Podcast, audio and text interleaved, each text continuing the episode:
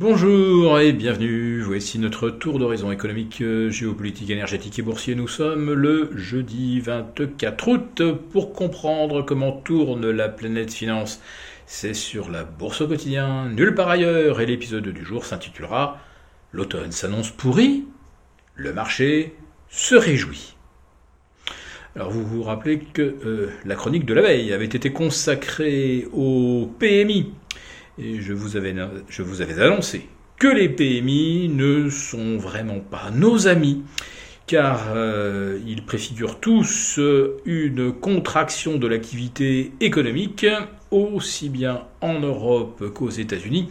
Quand j'ai enregistré le flash de mercredi, je n'avais pas encore les chiffres US et ils se sont avérés bien pires que prévu, avec euh, une activité dans le secteur des services, autrement dit le secteur tertiaire, qui continue de ralentir.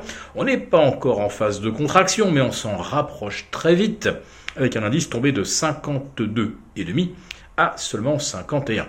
En Europe, on est tombé à 46,5 ou 46,6, donc très en dessous de la barre des 50, et avec une activité économique anticipée qui est la plus mauvaise depuis 30 à 32 mois. Oui, ça nous ramène à la période des confinements.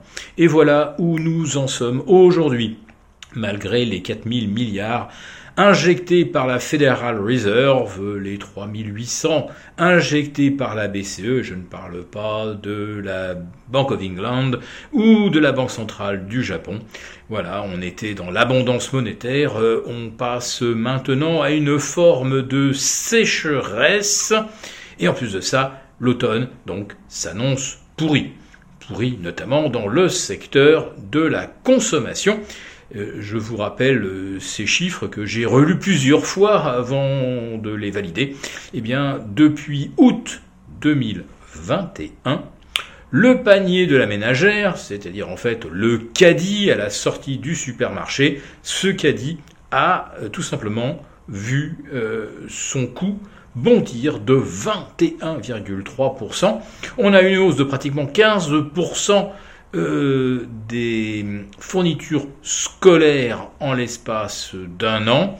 Et on a surtout une flambée des loyers. Tout ça va donc être dévastateur pour le pouvoir d'achat des ménages. Aux États-Unis, on a des hausses de salaire un petit peu plus substantielles qu'en France. Ça va peut-être tenir un petit peu mieux mais euh, il faut s'attendre effectivement à un gros coup de frein sur la croissance en Europe à partir de septembre. Et euh, les chiffres d'octobre devraient, être encore plus édifiants, d'autant qu'en France, en plus de ça, on aura le paiement de certaines taxes comme les impôts locaux, avec une envolée de 52% à Paris et de 7% en moyenne sur les autres agglomérations euh, françaises. Alors si l'automne est pourri, que je vous annonce que euh, les marchés euh, s'en réjouissent, bah c'est parce que bonne, enfin mauvaise nouvelle égale bonne nouvelle. On s'est fait en effet très peur lundi et mardi encore sur le marché des taux avec des OAT qui culminaient à 3,25, on revoyait les sommets de mars dernier, on avait des euh, T-bonds US à 4,30, pire niveau depuis fin octobre, un 30 ans qui pulvérisait ses records à 4,40, on était au bord de franchir d'importantes résistances alors que les gérants étaient chargés comme des mules sur euh, des euh, bons du trésor dans l'espoir que le pivot enfin se mette en place. Eh bien, grâce aux chiffres des PMI publiés la veille, on a effectivement une bonne chance euh, de voir les banques centrales se dire que ils en ont peut-être fait assez avec les hausses de taux au niveau où on en est. Euh, d'ailleurs, euh, hier soir, il n'y avait plus que 11% euh, de gérants pour anticiper une hausse de 25 points des taux directeurs de la Fed à la mi-septembre. Entre-temps, eh bien, le dollar, lui, manifeste une certaine fermeté. Il faut avouer que c'était assez, c'est assez difficile à anticiper, contre-intuitif. vu qu'il n'y a plus d'anticipation de hausse de taux pour le mois de septembre, alors qu'on en a encore en Europe.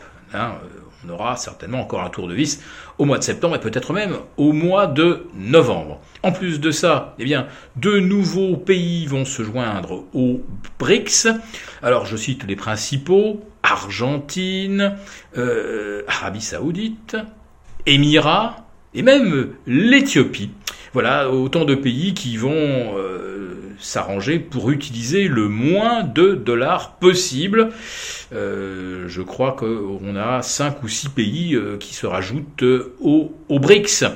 Voilà, donc je ne m'attendais pas vraiment à voir le dollar performer de la sorte, mais c'est surtout le gros ouf de soulagement sur l'obligataire qui constitue effectivement la grande nouvelle dont le marché se réjouit.